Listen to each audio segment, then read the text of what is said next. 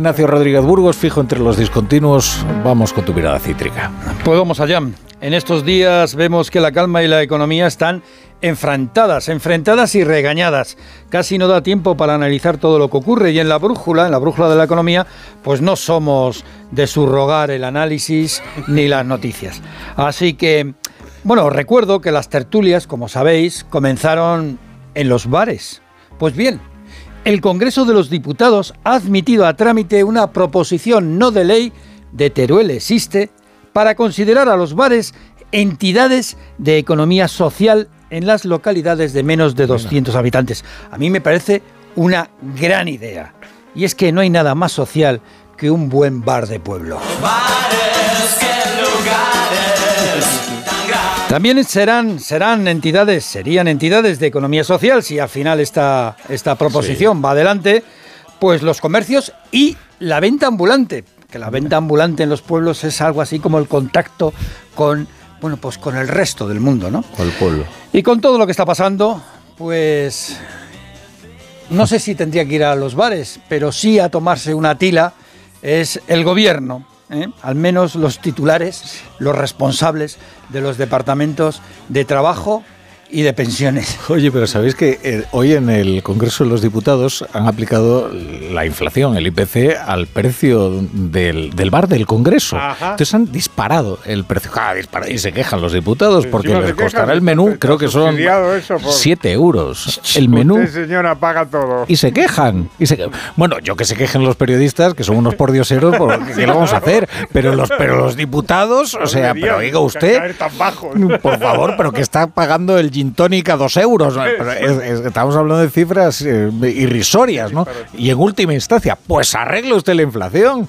Más deberían subir los precios. Esto, es verdad, ¿eh? En una de las entrevistas a Rodríguez Zapatero se le preguntó ¿Cuánto cuesta un café? Y dio el precio, del, Congreso. que no lo tenía nadie. No sé si eran 50 céntimos. Y, la gente que se esternillaba. Claro, al menos no se inventó que se lo tomaba en eh, cualquier sitio. Eso es verdad. Como algo habitual. No, no, si yo cuando voy a la cafetería lo pago a ese precio. Pues eso es verdad, la impostura es, siempre es mejor, oye, pues quedar, chico, pues el presidente del gobierno, ¿qué le va a hacer? Es normal tampoco que no tome café en lugares muy habituales. Eso es verdad. Pero bueno, que, que sí, que el menú cuesta, creo que son 6,50, una cosa así. Entonces andan. 4 euros y pico, ¿no? Pues eso. Antes era 4 euros, eso es. Y entonces han subido. Sí, sí, han subido 2 euros. Y entonces. ¿El capitalismo opresor o qué? Luego, hay que decirle, pues usted tiene dietas, además. Y además tampoco van mucho al Congreso. hay algunos que, vamos, no Lo ves porque a los bares hay que, hay que nombrarles ¿eh? de economía, entidades de economía, de economía social. Bueno, oye, hoy, hoy la IREF, antes hablábamos de, hombre, de los disgustos que le están dando a, a José Luis Escriba, incluso aquellas entidades a las que les guardaron cierto cariño, aunque ese cariño, hombre, se va desgastando, ¿no? Porque hoy la IREF ha puesto en duda las cifras del, paro y del empleo en este país. La autoridad fiscal cree que la EPA y la tasa de paro ya no reflejan con claridad la realidad del mercado laboral. Sí, sí, así es. La cifra de paro no refleja la realidad. Vamos, que según la IREF hay más desempleados de lo que refleja la encuesta de población activa. La tasa de paro en España oficialmente está en el 12 con 87%. La manera tradicional de medir el paro pues ya no sirve. ¿Y por qué no sirve? Pues por el aumento de los subempleados, de los contratos a tiempo parcial, por los empleos intermitentes. ¿Y qué es un empleo intermitente? Pues no tiene nada que ver con los coches. Un empleo intermitente son los fijos discontinuos, que están más intermitentes que empleados. Pero bueno, la IREF calcula que hay más de 4 millones de personas que querrían trabajar y no pueden. La IREF, la Autoridad Independiente de Responsabilidad Fiscal, estima que el 18, el 18% de la población activa está infrautilizada. Y os recuerdo que en España hay 3 millones de personas registradas como desempleados.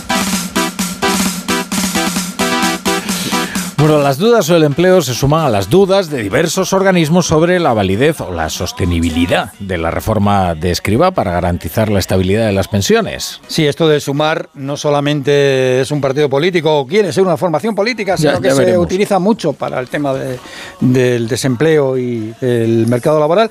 Y ahora se suman más más voces críticas a esto de la reforma de las pensiones. Cada día aparece un nuevo organismo, Instituto de Análisis, o que muestra sus dudas sobre la reforma de las pensiones del ministro Escriba. La cola de desconfiados cada día es más larga. El director de FEDEA, Ángel de la Fuente, cree que el déficit del sistema de pensiones se va a disparar y que superará de largo el 17% del PIB en 2050. El gobierno defiende el proyecto, que mañana va a sacar adelante en el Congreso, con la oposición del PP, entre otros.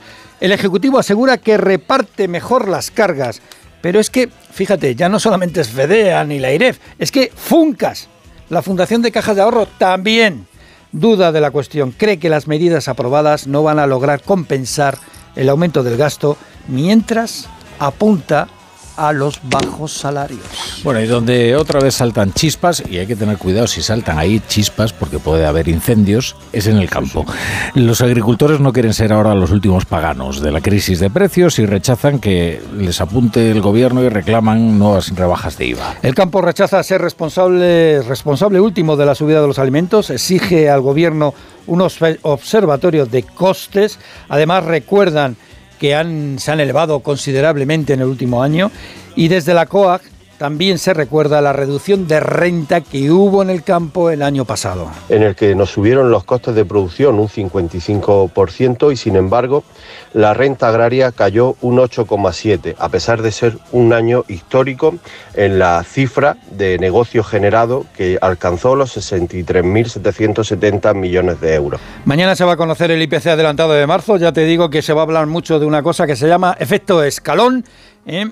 El año pasado la inflación rondaba el 10% y Nadia Calviño, la vicepresidenta primera del Gobierno, no ha esperado a la publicación del INE. Que en este mes de marzo todo apunta a que va a bajar la inflación. Por supuesto, tenemos que seguir actuando en defensa de los intereses de las familias y las empresas españolas. Por supuesto, tenemos que seguir con una política fiscal responsable.